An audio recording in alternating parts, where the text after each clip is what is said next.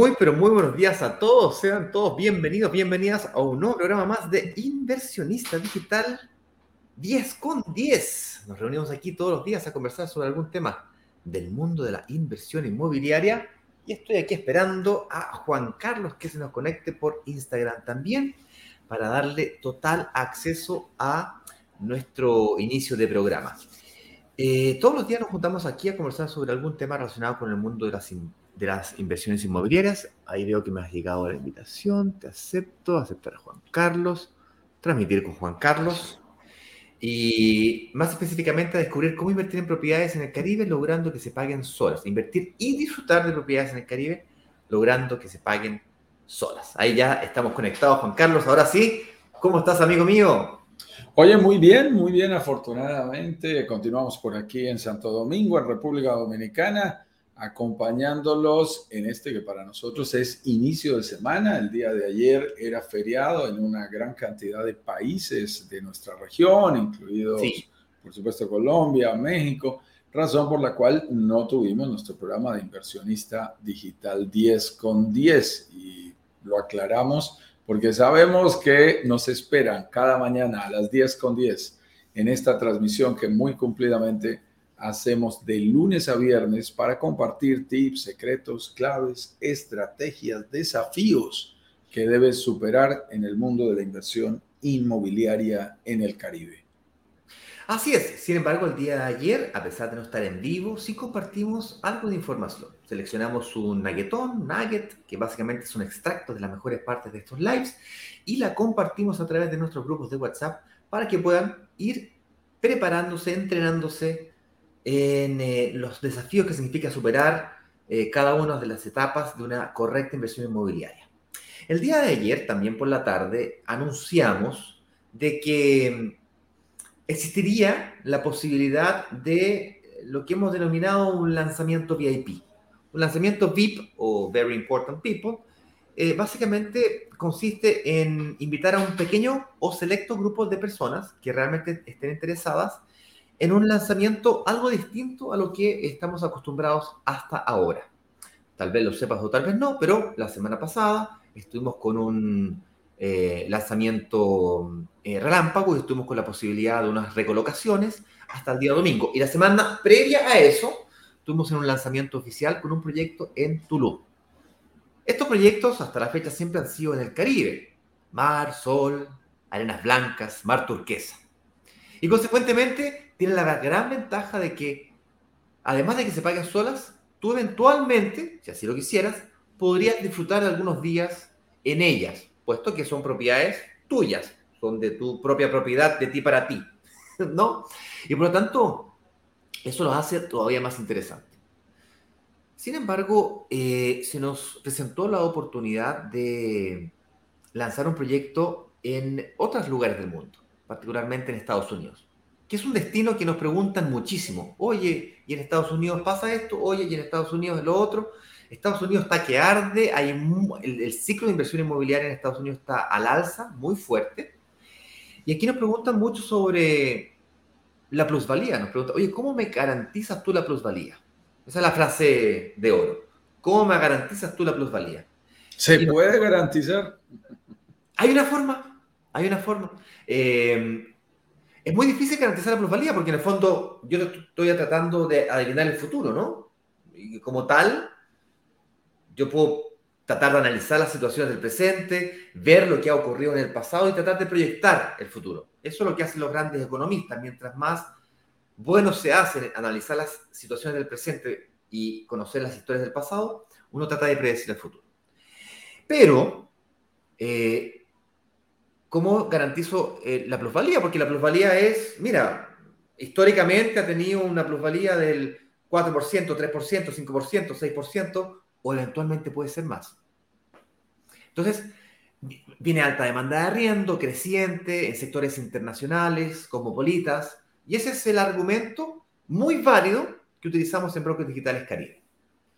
Pero hay algunos inversionistas todavía más exigentes que nos dicen, ya, pero yo quiero que tú me garantices y hasta la fecha eso, en ninguno de los mercados en los que estamos, ninguno, ni en Chile, ni en el Caribe, ni en España, y ni, ni siquiera prontamente en los proyectos que me encuentro buscando en Brasil ha sido posible.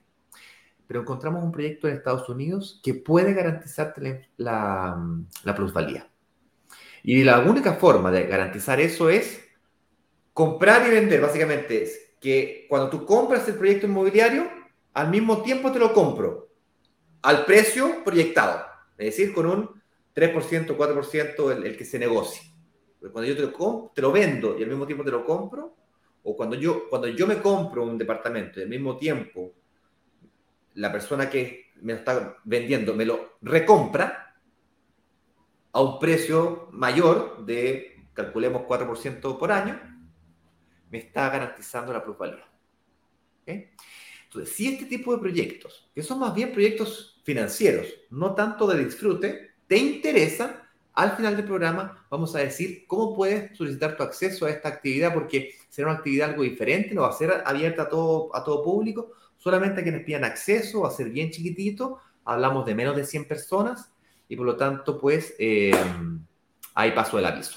Juan Carlos, ¿cuál es el tema del día de hoy que se nos olvidó presentar el tema? Fíjate, por andar pajaroneando se nos olvidó presentar. Ayúdame, ayúdame que yo voy hoy de copiloto, porque acuérdate que no tengo, no tengo, estoy aquí en una situación que no me da el acceso a la, al control de mando. Muy ah, bien. Quiero que tengan presente que el día de hoy vamos a hablar sobre nuestro tema. No le confíes tu inversión inmobiliaria a ningún extraño. ¿Cómo podrías manejar todos estos desafíos que tienen que ver con la renta, con la administración y en general con el cuidado y manejo de tu propiedad, incluso estando desde el extranjero a cientos, en realidad a miles de kilómetros, pero, teniendo la garantía de que sin mover un solo dedo, tú tengas la oportunidad de tener una propiedad bien administrada y tener la confianza de que eso es posible.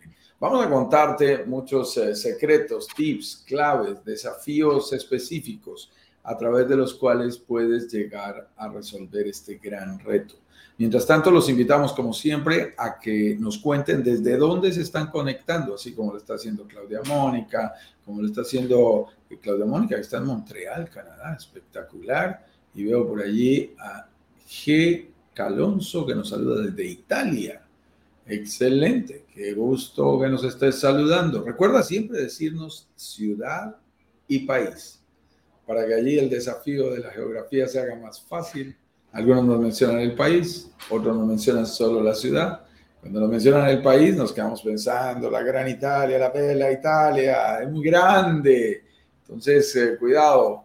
Y, y luego, cuando nos mencionan una ciudad, nos ponen a buscar en Google rápidamente en la geografía a qué país corresponde. Entonces, cuéntanos ciudad y país desde el cual te conectas con nosotros como siempre, bienvenidos todos los comentarios que quieras ir haciendo a medida que avancemos en nuestro programa y están bienvenidas las preguntas, las cuales estaremos resolviendo en los últimos minutos después de hacer nuestra presentación, al igual que también utilizaremos esos minutos para los grandes anuncios que ya te estaba anticipando Ignacio el día de hoy.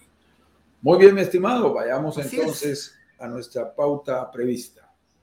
Así es, eh, está acompañándonos nuestro señor director, quien estará tratando de responder preguntas que puedas tener tú eh, entre medio, ¿no es cierto?, de, estas inquietudes, los cuales son normales, y al final eh, saludaremos y responderemos lo mejor de nuestras habilidades a aquellas preguntas. Entonces, de la misma manera, discúlpame ahí la atravesada, porque estoy viendo una actividad importante en el Instagram de manera, igualito nos puedes escribir en el Instagram dónde estás, eh, hacer tus comentarios, avanzar sin ningún problema, tomar tus preguntas, hacer tus comentarios. Aquí veo a Miguel Castro, qué gusto saludar aquí a mi vecino. Miguel me está saludando en Playa Cangrejo. Los esperamos. Ok. ¿En dónde está? Creo que está en Villavicencio en este momento en Colombia. Muy bien. Eh, entonces, eh, eh, lo que les digo es, por supuesto, bienvenidos y cuéntenos desde dónde nos están, ah, desde dónde se están conectando con nosotros. Así es. ¿Te parece si antes de profundizar sobre el tema de, de, la administración y de la renta, ¿te parece si por, comenzamos por discutir un poquito qué es lo que es la administración y qué es lo que es la renta? por, separado porque se pueden confundir. De hecho, yo mismo eh, defino como administración a todo el espectro más amplio que contempla el cuidado de, un inmueble. Sin embargo, eh, sin embargo, pues Juan Carlos tiene una visión un poco diferente. Él, separa claramente lo que es rentar una propiedad de lo que es administrar una propiedad. Y además tiene un ángulo distinto cuando se trata de una propiedad pensada para el arriendo por día, por noche, por semana, eh, tipo vacacional, que cuando es renta larga, que le llaman, que cuando es arrendado por más de seis meses, un año o, dos. Entonces, hay ciertas diferencias ahí. Tiene similitudes, em, pero las vamos a dejar bien claras para que no tengamos inconvenientes. ¿Te parece si partes tú por explicar cómo funciona la parte vacacional y luego yo hago el símil de lo que cómo sería lo mismo, pero versión versión por eh, larga, ¿no? Por más de seis meses. Bueno, partamos entonces eh, introduciendo los conceptos importantes en el mundo de la inversión inmobiliaria de lo que estás escuchando decir a Ignacio. Renta larga y renta corta y me corresponde contarles un poco en qué consiste la renta corta. Como su nombre lo, lo, está indicando, esto tiene que ver con el horizonte de planeación, con el tiempo en el cual nuestros arrendatarios eh, usufructúan, utilizan nuestras propiedades. En general, en el mundo latinoamericano, incluye también, yo diría, en el mundo americano, en Estados Unidos y y en Canadá no es diferente, la renta corta está considerada por debajo de los seis meses. Es decir, son rentas que se hacen por días, en realidad por noches, por semanas e incluso por meses, por menos de seis meses. ¿Por qué es tan importante ese límite? Porque en la gran mayoría de legislaciones locales, por encima de seis meses hay que celebrar un tipo de contrato de arrendamiento que es regido por los códigos de comercio de los países, mientras que cuando haces contrataciones más cortas está regido por leyes turísticas. Entonces son diferentes los dos escenarios. De la misma manera, para nosotros como inversionistas, no es lo mismo rentar nuestras propiedades por años, en donde hay un canon de arrendamiento mensual, a hacerlo por días vuelvo a insistir, en realidad por noches, en donde lo más importante es la tarifa diaria, que suele ser muy dinámica. Hoy, por ejemplo, mi estimado Ignacio, mm. es feriado aquí en República Dominicana, mm. mientras en la gran mayoría de países el feriado fue ayer. El hecho de que sea feriado, tuve el gusto de estar el fin de semana en unas playas hermosísimas que se llaman Las Terrenas, Playa Bonita, era, era uno de mis, eh, en mi listado de playas hermosas en el Caribe, lo tenía dependiente y quería ir. Y obviamente fue bastante complejo conseguir dónde quedarme, aunque tengo unos amigos allí, porque están en la mitad de un puente largo desde el viernes pasado hasta hoy al final de la tarde, que es martes, la gente se tomó el puente. ¿Cómo estaban las tarifas? Arriba, tarifas dinámicas las tarifas van variando. Si yo voy este jueves, este, este miércoles, este jueves, este viernes siguiente, eh, obviamente las tarifas habrán cambiado significativamente. En el mundo de la renta corta, tú tienes la ventaja de que puedes acomodar tu tarifa entre un huésped y otro. Se va uno hoy y hoy por la tarde ya puedo cobrar una tarifa diferente, para arriba o para abajo, dependiendo de la necesidad y de la demanda, lo cual lo hace muy interesante. Pero es muy retador, mi estimado Ignacio, porque tienes que conseguir permanentemente nuevos clientes. Es todo un reto. Claro, clientes no llegan todos los días. Tengo un amigo que acaba de rentar en Bogotá una propiedad por tres años. Está feliz. Wow. Le rentó salud y dice, listo, ellos son una empresa y de una vez me contrataron tres años. Me olvido del reto de la renta. Ese no es mi problema. Ahora, también le dije, te apuesto a que no vas a poder subir el precio de tu contrato. Me dijo, no, no, no, ya quedó negociado el aumento desde ya, porque eso es... Claro, quedó prenegociado. Bien, quedó prenegociado.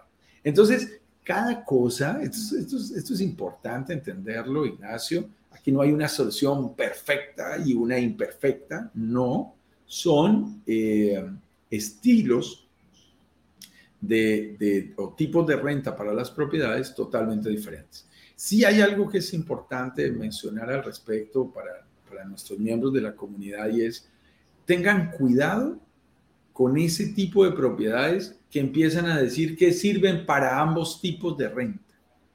Yo, yo, yo tengo dualidades ahí. Estaba aquí en, en, en, Dominicana, ahora tengo un almuerzo con inversionistas y, y les digo, miren, de verdad es delicado porque la gente dice, no, ese sirve para renta larga, pero también le sirve para renta corta.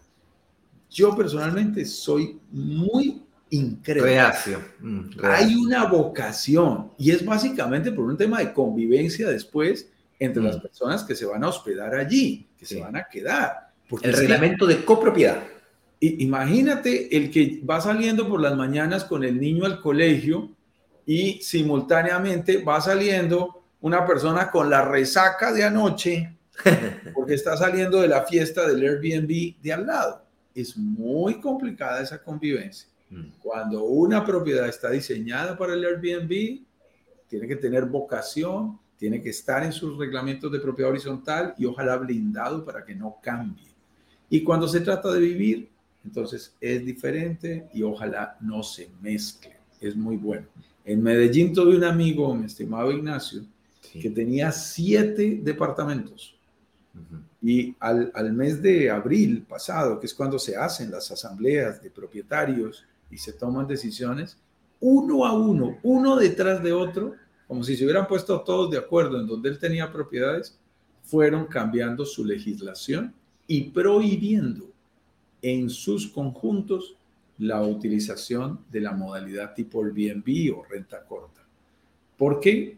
Eh, eso se puede hacer entre los propietarios cuando no es algo que ha sido acordado previamente. Eduardo nos comentaba que en su propio edificio fueron hasta la Corte Suprema discutiendo unos con otros y hay un letrero gigante en donde está absolutamente prohibido que haya renta corta en ese edificio. Entonces, sí es importante que tú como inversionista mires bien la vocación del proyecto que estás analizando y en términos generales no es fácil dar estas recomendaciones de manera amplia, de manera abierta, de manera general, pero nos atrevemos a decir, búscale la vocación.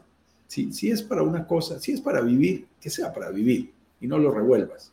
Y si es para la renta corta, que esté realmente pensado, diseñado y que su operación lo permita, lo facilite y que no vaya a cambiar. Yo compartí con un, con un desarrollador una estrategia que después me la agradeció muchísimo, para que no cambien esa modalidad.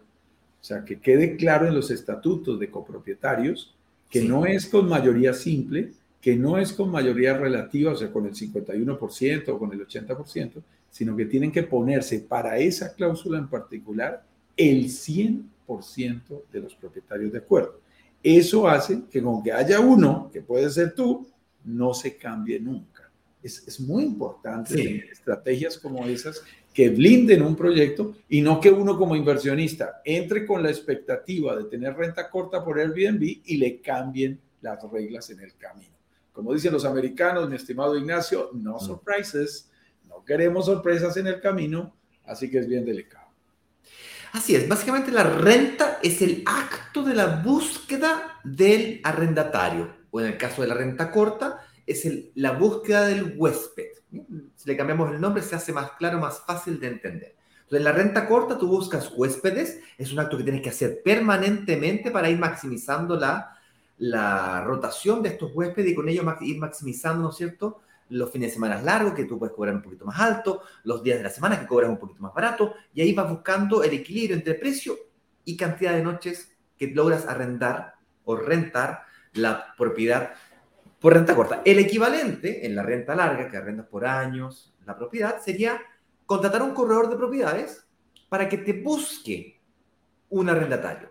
Y cuando ese arrendatario decide no renovar contrato, luego de un año, o año y medio, o dos años que dure o pueda durar un contrato de arrienda, renta larga, si es que alguna de las partes manifiesta la intención de no renovar contrato o hacer cláusulas de ajuste al contrato actual vigente, hay que nuevamente buscar un arrendatario. Y se producen periodos de vacancia. Entonces, la vacancia y la renta corta pueden ser una noche aquí que se cruza con la otra noche acá, o sea, no calzan exactamente. Entonces, se produce una noche aquí, otra noche aquí, otra noche aquí, dos noches aquí. Es normal. En la renta larga, en cambio, cuando tú sales un buen arrendatario, te dice, yo no quiero renovar contrato, sale el buen arrendatario y entra un nuevo buen, un nuevo buen arrendatario, ese acto de, de, buscar uno nuevo se llama, eh, eh, es el acto de, de rentar una propiedad. Generalmente lo hace un corredor de propiedades. Yo te recomiendo que siempre lo subcontrates, no lo hagas tú mismo porque la redacción del contrato tienes que dejar bien claras las cláusulas de cómo se va ajustando el valor del arriendo, ya sea por año, ajustadas por inflación, por ejemplo, es, un, es algo que generalmente se olvidan los inversionistas más amateur, incluyéndome. Los primeros contratos de arriendo que hice no le ajusté por inflación. Lo segundo efecto que produce eso es que uno se olvida de ajustar por demanda de arriendo. Entonces, si es que la demanda de arriendo está muy alta en un sector, el precio del arriendo puede cambiar de el precio actual acordado al año 1 al año 2, puede cambiar un 20, un 30% si es que la propiedad está muy bien localizada. Cosa que la renta corta es muy fácil de ajustar, fácil entre comillas, ¿no? Porque requiere de cierto software y conocimiento para determinar cuál es el precio de la actual de cada fin de semana largo. Es más fácil de ajustar desde el punto de vista de que puedes rápidamente, sin tener que firmar nuevos contratos, ajustar los precios porque justamente esa es la gracia. Son rentas cortas y vas sacando, ajustando el precio. Y eso es renta. y luego nos vamos al otro punto que es la administración. Anécdotas, cuéntame, yo tengo dos. dos anécdotas en el tema de la renta, una de fin de semana. Voy entonces en esta tarea a buscar en un buen hotel y yo quería que fuera en primera línea de playa para disfrutar realmente de la hermosura de las playas, de las terrenas y específicamente de Playa Bonita. Sí. Entonces vamos al primer hotel, ocupado. Pues claro, es puente largo, está absolutamente lleno. Mi amigo Javier me dice, tranquilo, te damos paciencia, pero eh, va a estar un poquito difícil y me dice, ah, yo tengo un cuarto de huéspedes un poco eh, desordenado, pero en último caso hay un sofá cama y te quedas ahí. Hay que ser flexibles. Y yo, no, Javier, tranquilo, no quiero molestarte y no quiero molestar a Katherine, y tu esposa. busquemos. Eh, plan B, segundo hotel, listo. Entonces vamos al segundo hotel y totalmente lleno. No hay la menor posibilidad, señor, aquí está rentado, eh, mejor dicho, hasta los sofacamas extras. No hay posibilidad. Tercer hotel, me atiende un italiano, se llama el Turtle Lagoon, eh, muy bonito, y entro y me dice el italiano, eh, óyeme, ¿sabes qué? Hoy teníamos que cambiar el aire acondicionado de un sitio, de un departamento, y ahora que me acuerdo, ese no lo ofrecimos y quedó vacío. Ven y lo miras. Y entonces vamos, lo miramos, dice, ah, bueno, es un poco más grande de lo que necesitas, eh, pero hagamos un trato, te lo dejo por el mismo precio. Él sabe que la noche más cara en el mundo hotelero es la noche vacía. Dice, tranquilo, ven, dame 100 dólares por noche, te vas a quedar dos noches. Por eso le rompí el, el, el, yo no me quedé todo el puente.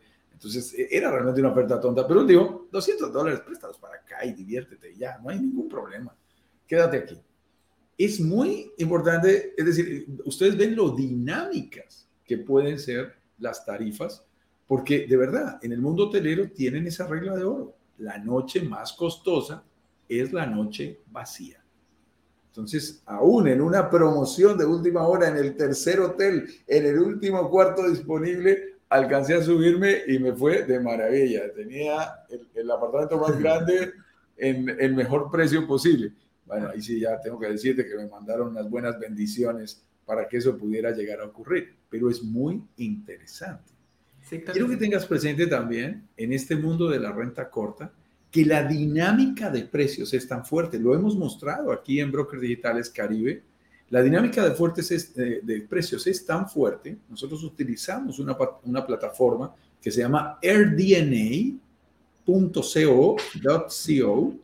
airdna.co para los que quieran consultarla. No tiene nada que ver con nosotros, no nos pagan por eso, al contrario, nosotros pagamos licencia eh, bien grande por, por usar los mismos servicios, no tenemos nada que ver, no somos referenciadores, nada de esas cosas. Simplemente nos parece una muy buena plataforma. ¿Qué tiene? Tiene las estadísticas, zona por zona en el mundo entero, de a qué precio, tarifa diaria y porcentaje de ocupación se rentan las propiedades. Y en el caso particular, lo mostrábamos un día aquí en el programa, en el caso particular de meses como diciembre, ahora que tú hablabas de esa variación, en diciembre, en una zona de alta demanda turística internacional, es posible que el primero de diciembre, vamos a hacer la matemática simple, si esa propiedad se renta por 100 dólares, el 31 de diciembre se puede rentar por 200 dólares. Cambia la propiedad en el mismo mes.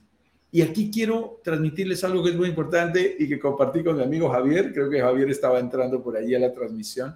Eh, y, y, no me vas a dejar mentir. Es algo muy importante porque él tiene una propiedad en las terrenas y hablamos un poco cómo la estaba rentando y cómo fijaba los precios y hablamos un poco de estos temas este fin de semana. Quiero que tengan presente lo siguiente, cuidado. Eh, las variaciones pueden llegar a ser significativamente altas. Si uno no está enterado de esos cambios en el mercado, de esas tendencias, si no es una con gente especializada, sentada, analizando precios, como diría un buen gurú, amigo tuyo y mío, una persona que solamente se dedique a tres cosas, analizar precios, tomar café e ir al baño, no más. Eso es lo que tiene que hacer porque no es fácil analizar estas dinámicas y saber exactamente cuál sería ese buen precio que permita maximizar tus ingresos.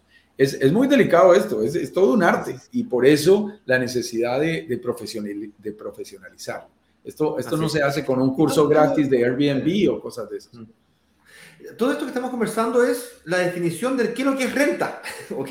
En el caso de la renta corta, como ya lo vieron, es más, más sofisticado, más complejo, puede ser más rentable, le sacas más por noche y anualmente le sacas más a tu misma propiedad, ¿ok? Pero se hace más difícil, lo cual se resuelve eh, entregando esto en, eh, a, profesionales, tal como decía Juan Carlos. Pero ¿y, y si eso es la renta? ¿Qué es la administración entonces? Hagámoslo al revés. Yo te explico cómo funcionaría en la renta larga y luego tú nos haces la diferencia con lo que es la renta corta. La administración en la renta larga, una vez que la propiedad se encuentra arrendada, consiste básicamente en cuidar que dicha propiedad tenga sus gastos comunes o gastos de comunidad, en el caso de edificios o, o casas, pagadas, que las cuentas básicas de la propiedad que fue arrendada se encuentren al día y no atrasadas, porque en la mayoría de los países las cuentas básicas, me refiero a la cuenta de luz, del gas, de la calefacción, de internet, eventualmente eh, se pueden atrasar y el último responsable, depende de las legislaciones locales, termina siendo el propietario. Aunque no sea de, eh, digamos, de exclusiva responsabilidad del propietario. Por ejemplo, internet en algunos países, en el caso de Chile particularmente, tú contratas tu propio internet cuando arriendas una propiedad. Por lo tanto, mi responsabilidad del no pago o pago que se corte, que no se corte internet, depende de mi relación como arrendatario con el proveedor de servicios. Pero el agua, el gas, que viene por tuberías de gas natural, por ejemplo, esos son, están vinculadas al rol de la propiedad y consecuentemente al propietario. Si se atrasan eh, las cuentas básicas de luz, de gas, por ejemplo, el responsable último termina siendo el propietario, lo cual puede ser algo complejo. Y luego también está la administración del pago puntual, de, las, eh, de los arriendos mensuales. Entonces, si tú contratas un departamento, una casa por un año, bueno, en ese año se contrató el servicio por mil dólares mensuales. Perfecto, entonces todos los meses tienes que pagar mil dólares y cada tres meses ajustas por inflación. Perfecto, al tercer mes ajustamos por inflación y alguien tiene que hacer ese cálculo. No se te puede olvidar. Tienes que estar pendiente que si no se paga en los primeros cinco días de cada mes, entonces tú tienes que mandar un mensaje de alerta avisando al arrendatario, oye, ayer a las 5 y ya estamos a 6, no se produjo el pago, cuéntame qué está pasando. Si la persona te responde o no te responde, se actúa de diferente manera. Eh, ¿Cuál es el nivel de tolerancia que tienes que darle a la persona para que efectivamente pasar al, nivel 2 de... Eh, ¿Cuándo lo calificas como moroso? ¿Cuando pasan más de 20 días de atraso de pago o cuando pasan más de un mes y medio o dos meses de pago? ¿Cuándo se considera una persona morosa? ¿Cuándo entras a juicio? Una persona que eventualmente no paga el arrendo de una propiedad. Entonces, todas estas decisiones, toda esta administración, hay empresas que se dedican a la correcta gestión de una propiedad. Eso sin mencionar todavía que faltan cosas menores, como por ejemplo, ¿qué pasa si hay filtraciones? ¿Cómo la resuelves? Oye, hay una filtración. ¿Eso es garantía o eso es producto de una mala práctica del arrendatario o producto de la vida útil de algún artefacto que simplemente se venció? Había que cambiarlo, por lo tanto no se cambió y consecuentemente se filtró eh, y se está produciendo una filtración que hay que reparar. O la cadenita del water. Se rompió la cadenita del water. ¿Quién se encarga de reparar la cadenita del, del, del excusado del WC? ¿El propietario, el arrendatario? Bueno, para eso hay empresas de administración que se encargan de resolver todos estos problemas. Tú entregas un mandato a esta empresa de administración y ellos se encargan de todo el proceso de gestión de la misma. Actualizaciones de precio, reajustes según corresponda y renegociación en el caso que tú decidas renovar tu contrato anualmente. Por ejemplo, hay una propiedad que yo puedo tener en, no sé, en Chile que el administrador me llama y me dice, mira, Ignacio, hemos detectado que la propiedad que tienes ubicada en tal sector actualmente se está arrendando por no sé, mil dólares. Sin embargo, ese sector, el arriendo promedio de propiedades con las características de la tuya, se arriendan hoy día en 1.200 dólares. Te sugiero que le subamos 150 dólares al valor de la propiedad y le hagamos una oferta al actual arrendatario. Si no, buscamos un nuevo arrendatario porque tengo lista de espera para entrar a propiedades de las características como las que tienes tú, que están ubicadas en alta demanda de arriendo, creciente, eh, y consecuentemente estamos en condiciones de hacer ese ajuste. ¿Te interesa? ¿Lo hago sí o no? ¿O renovamos el contrato anual por otro periodo? Evidentemente, yo contesté a dicha sugerencia, por supuesto, ajusta el contrato y la mi decisión era o le digo al arrendatario actual que no se renueva el contrato y le cobro el valor de mercado de, de 1.300 dólares o 1.200, eh, según el ejemplo que di yo, o le hago una oferta para que el arrendatario se quede y me acepte el nuevo valor de arriendo, que es 1.150 dólares por dar un ejemplo cualquiera, burdo. En caso que el arrendatario actual me dijera, no, yo no quiero renovar contrato, me voy a cambiar de casa o de propiedad, yo tendría que pagar nuevamente por un corredor de propiedades que me busque un nuevo arrendatario que esté dispuesto a pagar el nuevo valor del arriendo. Entonces, hay un espacio de negociación el cual se produce cada vez que haya que renovar contrato. Puede ser por eh, cada seis meses, depende del contrato que tú decías, anualmente, año y medio o dos años, dependiendo de lo que tú decías contratar. Juan Carlos aquí estaba planteando un ejemplo de un eh, amigo de él que acaba de contratarle a una empresa, una propiedad, por tres años. Y ya se prefijó el ajuste del valor del arriendo, probablemente por inflación y por demanda, pre-negociada en el mismo contrato. Entonces no hay nada que negociar durante el periodo de tres años, está todo claro, están las partes de acuerdo y consecuentemente la administración resuelve el resto de los problemas y no necesariamente solo la renta. Entonces, la diferencia, para concluir, es renta es el acto de buscar el inquilino o el huésped, en el caso de la renta corta. Administración, por otra parte, es la gestión de la cobranza y cuidados de la propiedad mes a mes o día a día o cada huésped que se va cambiando eh, cada vez que hay un cambio de huésped, ¿no? Porque y ahí se producen elementos que son violentamente distintos a la administración larga, porque en el caso de la, renta, de la administración en renta corta, tú tienes que preocuparte, además de la administración de la propiedad tuya, tienes que preocuparte de quién administra el entorno de la propiedad, que básicamente los pasillos y los amenities, la recepción. Cuéntanos un poquito cómo es esa, esa dinámica de la administración en eh, edificios de renta corta, Juan Carlos, por favor. Fíjate que a, diferencia de lo que hablamos en renta, en donde definitivamente se trata de dos mundos significativamente diferentes en su manera de generar ingresos, en el mundo de la administración están mucho más cercanos, porque al final el cuidado de la propiedad, entendido como el mantenimiento, la limpieza, el pago de los servicios y las actividades propias que se requieren para garantizar una óptima operación, es muy similar es muy similar. Eh, en algunos casos, algunos edificios tienen un poco más de servicios correlacionados con la mejor utilización de las áreas comunes. Es decir, el contar, por ejemplo, con un conserje, ojalá bilingüe, o con un bartender, o con personas que se encarguen de la limpieza. Yo, yo diría, eh, Ignacio, ahora que te escuchaba, que quizás en los servicios de mantenimiento es la misma cosa. Van a hacer mantenimiento tanto de áreas comunes como de la puerta hacia adentro. Este tipo de empresas y te lo van a discriminar en la factura dependiendo de los servicios que tú les contrates. En la responsabilidad de la puerta hacia adentro, de mantener los eh, impuestos pagos, los gastos, los servicios, los seguros, también es muy similar. En donde podría existir alguna diferencia es en la limpieza. Por la modalidad de utilización, en la renta larga, no suele ser un servicio que se incluya. Es un servicio que casi siempre queda por fuera y tú decides si quieres mandar a limpiar, o si lo haces tú mismo, o si lo hace el arrendatario, es totalmente libre. En el caso de la renta corta, sobre todo que está muy asociado con la renta vacacional, se requiere tener un buen servicio de limpieza, porque todo el tiempo está rotando cada dos, cada tres días, y tiene que haber alguien que se encargue de ejecutarlo, y por lo tanto te lo van a cobrar. Cualquier servicio que te vayan a ofrecer, te lo van a facturar y debes tenerlo presente. Pero en lo demás, mi estimado Ignacio, me parece que son muy similares en cuanto a la administración. De la propiedad misma. Ahora, hay un elemento importante que alude a la administración, que es básicamente los gastos comunes, que es todo lo que pasa desde tu propiedad hacia afuera. Una propiedad que está preparada para ser rentada por renta corta, vacacional, tiene que tener las amenidades correspondientes para dichos efectos.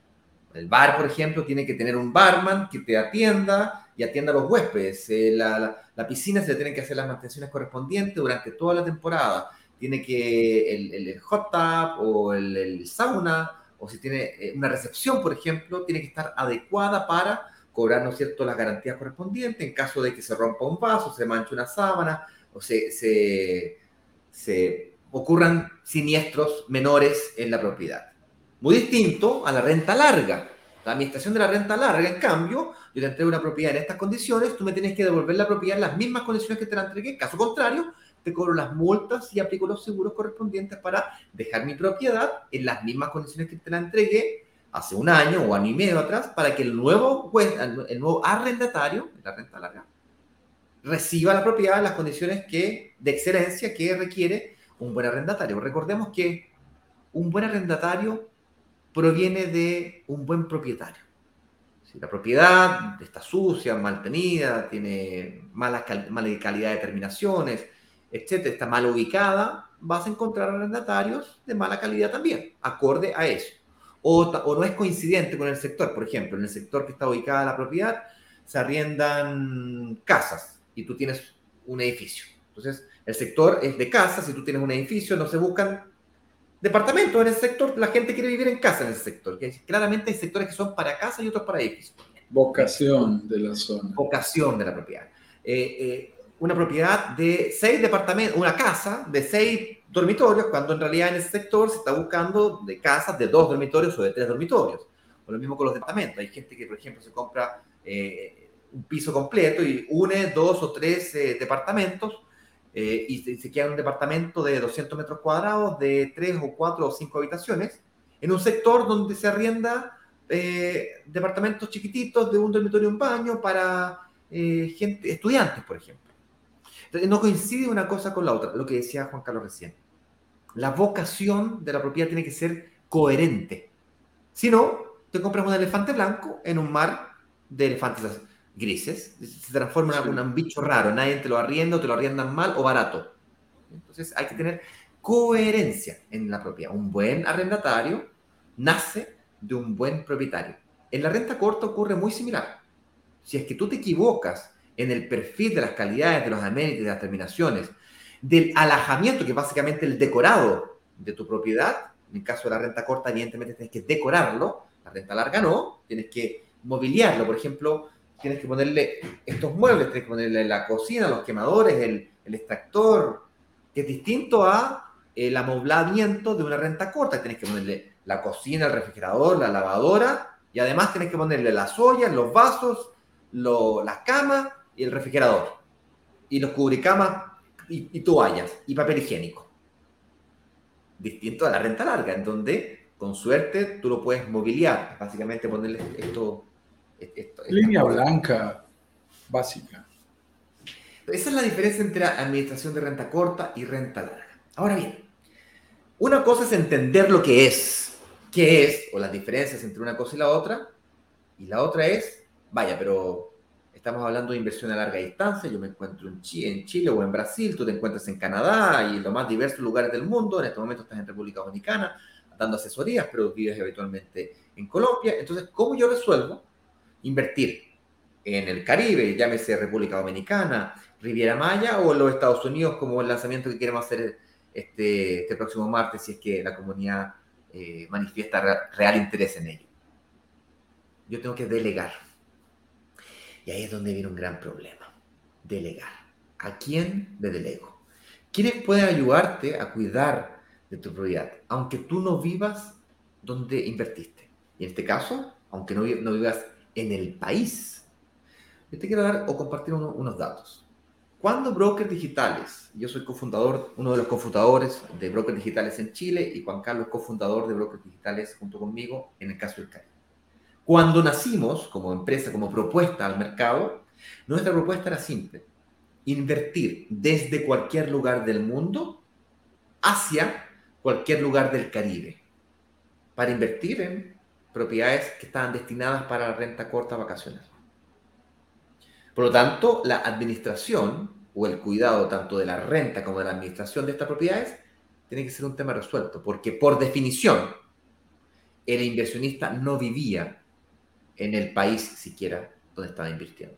En el caso de mexicanos, mexicanos viviendo en el extranjero, inclusive si vivieran en el mismo México, no estaban en la ciudad. Por lo tanto, si se rompe la cadenita del water, si se rompe, si se, hay una, eh, no sé, una cañería rota o el eh, califón de la calefacción se echa a perder y no sale agua caliente o, ocurre cualquier desperfecto, no puedo ser yo como propietario quien soy notificado o soy responsable de reparar o coordinar con los maestros para la reparación.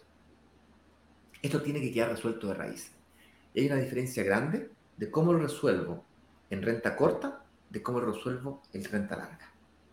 Entonces, ¿te parece si comenzamos a explicar un poquito cómo se resuelve en renta corta y luego yo doy un par de opciones para la solución en renta larga, Juan Carlos?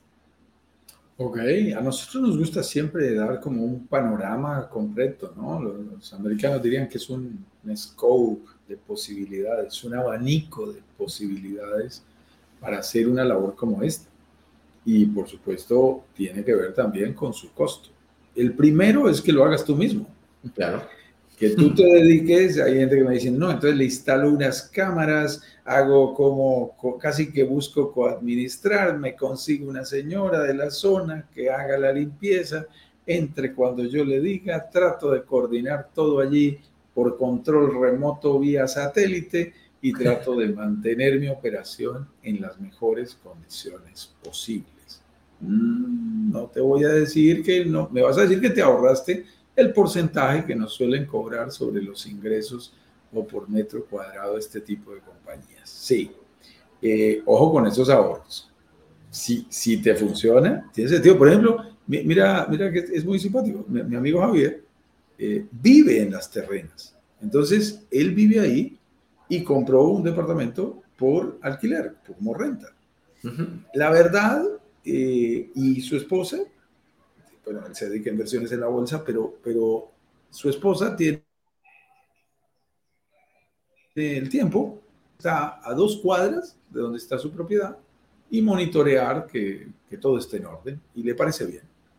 Eh, no es algo tan complejo, digamos, de, de, hacer cuando tienes una persona responsable para manejarlo y tienes el tiempo, la dedicación, ella no tiene una actividad laboral comprometida, un horario obligatorio y le parece rico ir y alistarle a los huéspedes todo, coordina con la señora que hace la limpieza y les funciona bastante bien. Y se ahorran, entre comillas, ese porcentaje. Pero realmente es una posibilidad que solo tiene quien vive a dos cuadras claro. de la propiedad. Es muy diferente cuando estamos hablando aquí en una circunstancia en que estamos en otro país, porque esa delegación no va a ser tan sencilla. Ojo con las personas individuales que se dedican a hacer esta actividad por menos precio pero que generalmente tienen menos infraestructura, menos capacidad, no son buenas rentando, no tienen buen software, no prestan buenos servicios, eh, si se daña algo son toderos, entonces el mismo plomero es pintor, pero también es albañil y electricista. Entonces quiere arreglar un tema eléctrico, pero también es el de la tubería, pero también es el de la limpieza. Eh, generalmente no es gente tan buena. Y luego empiezas con las empresas pequeñas que hacen esto y que suelen entrar al mercado compitiendo también por precio. Personas individuales o personas que tienen pequeñas compañías de cuatro personas, tres personas, tratando de abastecer y de prestar un buen servicio, buscando eh, ganarse su dinero y diciendo, yo te cobro menos. Y luego tienes las empresas formales, empresas especializadas con profesionales y equipos de trabajo especializados que, se dedican a esa labor 7 por 24. No saben de nada más, no hacen nada más. Y por lo tanto, cuando tienen un problema en la piscina, dicen, ok, llama al experto en piscinas y lo resuelven. Ah, tengo un tema eléctrico, llama al experto eléctrico y lo resuelves. Oye, hay que conseguir clientes en el exterior. Ok, tengo gente especializada para traerte clientes de Estados Unidos, de Canadá, de Europa, de Sudamérica, saben las temporadas, programan, hacen, tienen un departamento de pricing que se dedican a analizar los precios, como dijimos, y en general, ellos que hacen, te ofrecen un servicio más especializado, más caro. Así de simple. Pero al final lo que te invitamos a analizar es no te vayas por el valor del costo. Haz el análisis desde una perspectiva total. Lo que importa no es qué porcentaje te cobran, Así, ah, si lo haces tú mismo, te sale por el 0%. Si lo hace una señora, te cobra el 5%. Si lo hace una pequeña empresa, te cobra el 10, 15%. Si lo hace una empresa especializada, te cobra el 20, 25, 30%. Sí, pero ¿qué cubren? ¿Qué te resuelven? Y además de eso, al final, lo único que nos interesa, y sí, como mi señora que no le gustan las finanzas, pero que siempre dice unas cosas que me deja perplejo, a mí lo que me importa es eh, al final de todas esas opciones que me estás diciendo, ¿cuál nos deja más plata? Al final termina, eh, si me genera más ingresos, pero tiene más costos, pero al final se cubre y me deja un mejor margen y no tengo que trabajar, quizás esa sea la mejor solución. Toma la decisión analizando dos variables. Una, con sumas y restas, con ingresos y gastos, ¿cuál te deja mejor margen? ¿Cuál te deja eh, eh, mejor ganancia. Y en segundo lugar, ¿cuál te permite hacer esa administración sin mover un dedo, sin que para ti sea una labor que te dispense tu tiempo y tu gestión personal, tu trabajo personal. No queremos un trabajo, queremos una inversión. Entonces, es sorprendente, mi estimado Ignacio, tú has tenido Airbnbs. Y, sí, sí, tengo varias historias ahí. Solamente a veces es mejor delegarlo. Así es, absolutamente. De hecho, aprovechando que estás contando historia, yo tengo que contarte con mucha tristeza de que a inicios de año se me ocurrió recomendarle a mi madre que su departamento lo ponga en arriendo para Airbnb, porque ella podía utilizarlo cuando viniese a Santiago. Ellos, después de la pandemia, hicieron unos cambios bien drásticos en sus vidas. La casa que tenían en Santiago la terminaron arrendando, se fueron a vivir a su casa de lago, a su casa que tenían, digamos, para vacacionar, se fueron a vivir, definitivamente cambiaron su domicilio inclusive, eh, y están planificando su, su definitivo retiro de, de, toda actividad profesional y dedicarse a disfrutar de la vida de los nietos y de su salud.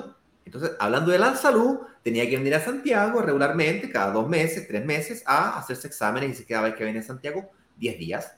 Como su casa en Santiago estaba arrendada, se termina quedando 10 días en la casa de la hermana, en la casa de amigos, y tú sabes que una visita es igual que un pescado al tercer día comienza a oler mal.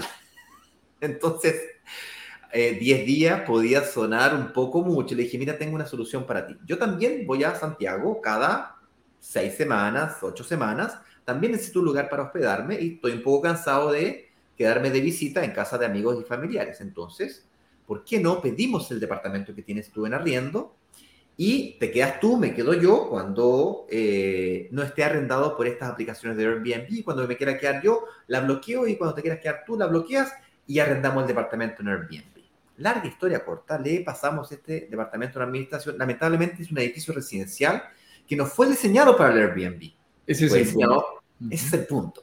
Fue diseñado para eh, la vivienda, para la renta larga, sean propietarios o arrendatarios, y por lo tanto eh, em, la convivencia de estos dos mundos es compleja. La historia corta, eh, le pasamos, cometimos dos, tuvimos dos problemas. El primero es que le pasamos en administración a un profesional independiente que tenía 15, 20 apartamentos y consecuentemente, tal como mencionaste tú, el pintor es el plomero, el plomero es el carpintero, el carpintero es el de la limpieza.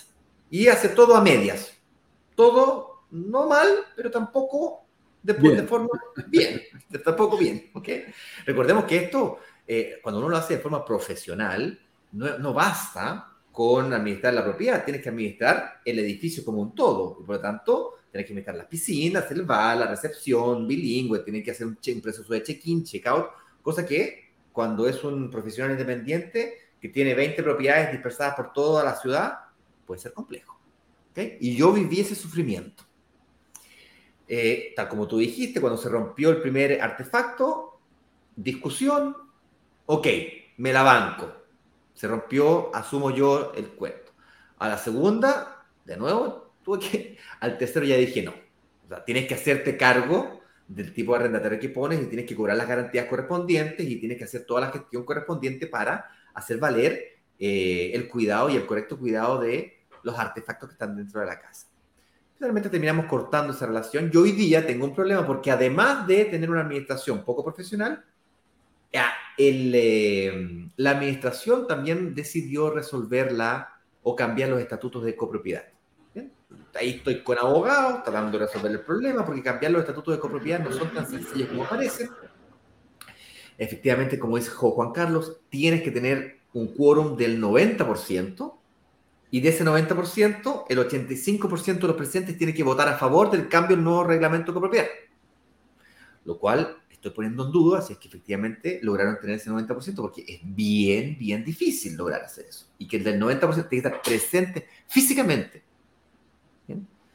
O con un representante correctamente mm, eh, autorizado, con el poder correspondiente.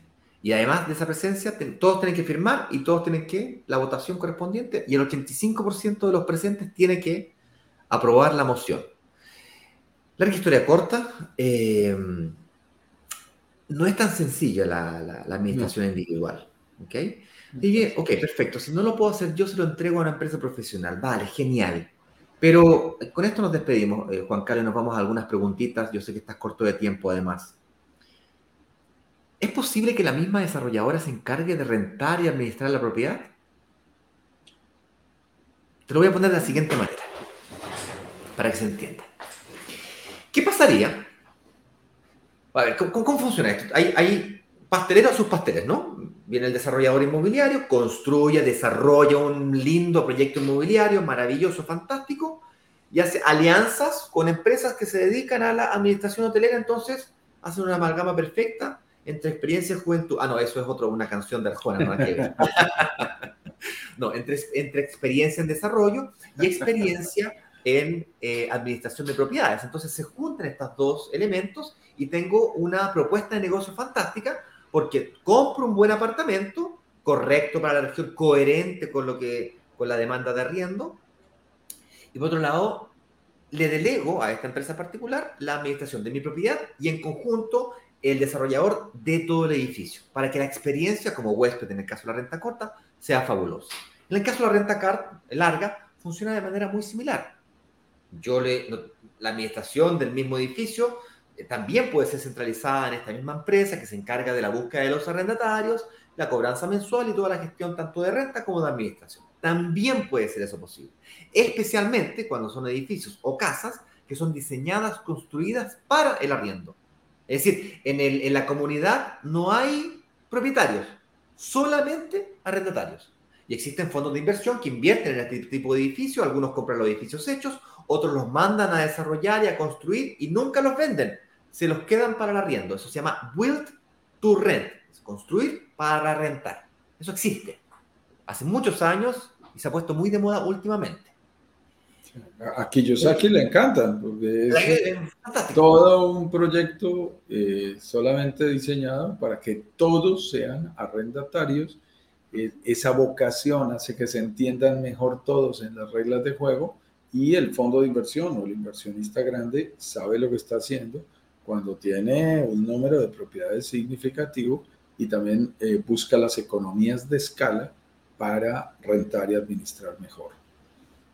El problema es que un inversionista micro, pequeño como nosotros, que no tiene tanta experiencia, que es un médico, arquitecto, diseñador de tantas múltiples profesiones distintas, no se dedica a esto, no tiene la experiencia que tienes tú, que tengo yo, mucho menos un desarrollador, mucho menos un, una persona experimentada y desarrollada para esto, tiene miedo, los miedos que tienen estas microinversidores, lo tengo yo aún, imagínate, imagínate una persona que es novata, lo tienen, básicamente lo estoy diciendo, que el miedo a la administración, a encontrar correctos huéspedes, a la cobranza mensual o a la gestión de administración mensual y a la fluctuación de los precios de la demanda, y qué pasa si no lo arriendo, y qué pasa si me lo, eh, la demanda de arriendo eh, no crece como me estás diciendo, qué pasa si lo tengo yo, lo tiene Juan Carlos y la tiene un microinversionista también. Y resulta ser que se nos ocurrió un día, en negociaciones con desarrolladores, le dijimos, si tú estás tan seguro de que el arriendo de esta propiedad será de tal valor y que la plusvalía será de tanto, ¿por qué no me garantizas la plusvalía y por qué no me garantizas el arriendo? Y el desarrollador, me vas a creer tú, este es un desarrollador con el que hemos vendido el 35-40% de las propiedades en Chile y que ha iniciado operaciones en Estados Unidos. Me ha dicho, me gustó tu propuesta. Ahora, el problema de hacer eso es que si yo, si, el, si es la misma desarrolladora inmobiliaria la que me arrienda la propiedad, o sea, me la vende y me la arrienda al mismo tiempo, ¿ok? Genial. Problema resuelto, ¿cierto? Ya. Todos los spreads, todos los aumentos de precios que puedan existir, dado que él se está quedando con el riesgo, él se los gana. Esto toma especial relevancia cuando es renta corta. Así es que el desarrollador inmobiliario me lo va a arrendar y encontramos un proyecto en Chile que lo, hizo, lo hizo de esta manera. Dijo, mira, yo el primer año para que te quedes tranquilo, el negocio del rental, que básicamente ganarse esos spreads de temporada alta, temporada baja, entre que te lo arriendo renta fija y, ya, dijo, ya sabes qué, yo te lo arriendo, dijo el, el, administrador desarrollador inmobiliario, yo te lo arriendo. Te lo arriendo a un precio fijo, que más o menos calculo que cubre tu dividendo, tu cuota de crédito hipotecario, y de ahí para arriba yo cubro todos los costos, pero yo me quedo con todos los spreads de ganancia el primer año. En el caso de Estados Unidos, ya vamos por el cuarto año ya. Entonces, es posible, sí, existen en el mercado desarrolladores inmobiliarios y nosotros, yo personalmente, junto con ayuda del equipo de Chile, estamos en la búsqueda obsesiva de oportunidades de inversión inmobiliaria que nos garanticen o que eliminen este miedo, este, este porque da miedo, no, no, no, no te voy a decir que no. Entonces, estabiliza por un periodo de tiempo a definir, que puede ser 12 meses, 24 meses, o en el caso de, Estados Unidos ya estamos por el cuarto año ya, en donde se, se arrienda la propiedad. Te la, te la compro, me las arriendas, y ¿sabes qué? Al cuarto año te la recompro. o sea, me pongo la entrada, tengo la administración del arriendo y tengo la salida. Tengo la entrada, tengo la salida y tengo la administración en el medio. Si un desarrollador inmobiliario está haciendo eso es porque está muy seguro del negocio que tiene. Sabe que la propiedad se valoriza más de lo que me está ofreciendo. Ahora, con que me cubra mis costos, yo tenga la probabilidad mínima necesaria para yo estar, hacer un negocio rentable y seguro, que yo como inversionista, como microinversionista, no quiero hacerme multimillonario con esto, yo estoy buscando otras cosas. Yo estoy buscando estabilidad, estoy buscando ganar dinero con el dinero de otros, básicamente con la hipoteca, como dice Robert Kiyosaki, ¿no es cierto? Eh, apalancarme con esta deuda buena, yo pongo el 30%, el 70% lo pone la entidad financiera y yo gano plusvalía de ese 4%, 3%, 5%, pero de la propiedad completa, garantizándome que yo lo compro a 200 dólares, a 200 mil dólares y lo vendo a 200 mil dólares más el 5% por 4 años y me lo vendes a 220 me lo compras a 220 o a 218, dependiendo de cuánto sea el valor. O sea, el riesgo me lo, me lo dejaste, no en cero, porque siempre hay un nivel de riesgo, pero me lo dejaste muy cercano a cero. La pregunta será, ¿cuáles son los requisitos para poder calificar para que yo pueda comprarme dicha propiedad? Entonces, si yo separo esto en cuatro grandes desafíos, hay más, pero los grandes cuatro, que es básicamente el arriendo, el, ahorro, que el dinero para poder pagar la entrada inicial, down payment o pie. Y resuelvo además la administración. Y resuelvo además el financiamiento, que es sacar un crédito hipotecario. En Estados Unidos hay acceso a créditos hipotecarios internacionales, pero tienen pros y contras, distinto a cómo funcionan en México. Hay que explicar cómo funcionan. Y además, en la última cola, la información, que básicamente entender cómo todo esto funciona, bueno, ahí nosotros tenemos un desafío que tenemos que trabajar en resolver. Tres de estas cuatro, ya te puedo adelantar que para el lanzamiento VIP, este que queremos hacer, los tenemos resueltos. Tres de los cuatro. Nunca es perfecto, siempre hay pros y contras. Propiedad en Estados Unidos definitivamente no se pueden disfrutar, son renta larga, por lo tanto ahí tienes que olvidarte del, disfrute, te olvidas de la arena blanca, mar turquesa, no cumplimos 100% la promesa, es por eso que esta idea loca, yo sé que ustedes vieron este... este Con las utilidades puedes ir sin ningún problema, ¿no? Al, problema. Al mar turquesa.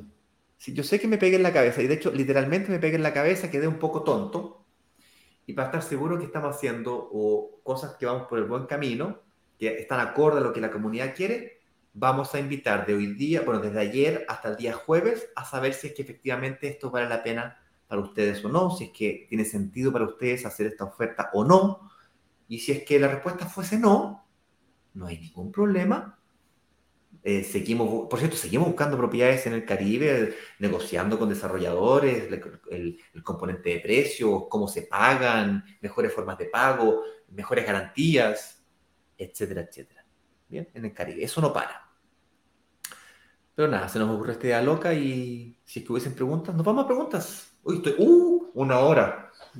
Estoy pasado la hora, Juan Carlos. Allí el tiempo y estaba mirando allí para saludar a algunas personas del Instagram, como nos gusta. María Pila Gordillo está por allí, la gente de Real Estate, HIA, JR, MoMA 9397, Lleno Edu, Ale Broker Hipotecario también nos acompaña.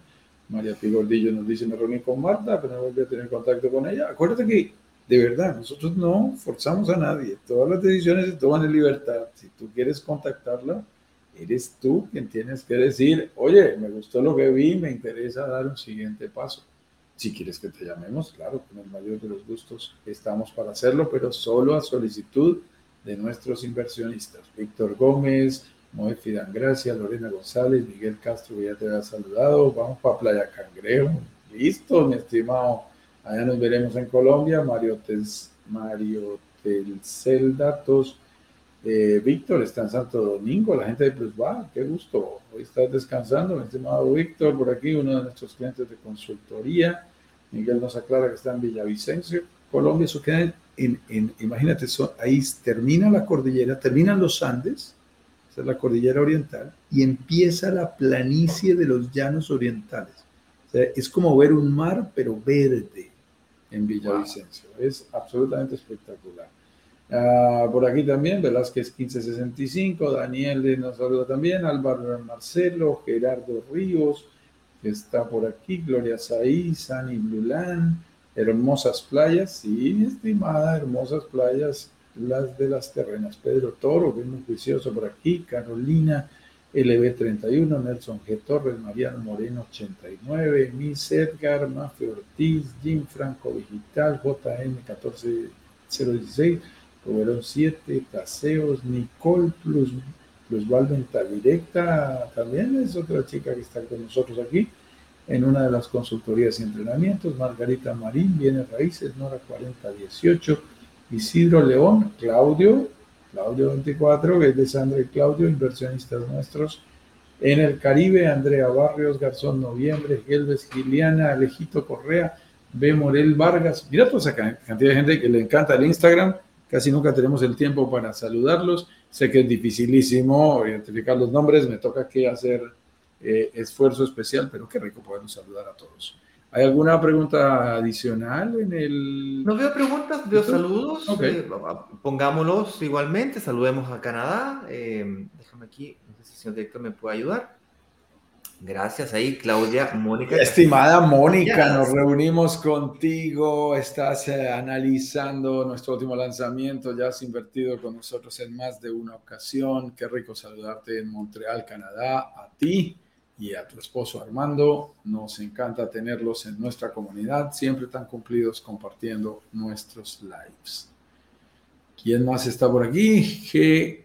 Calonso A de Italia. Un gusto.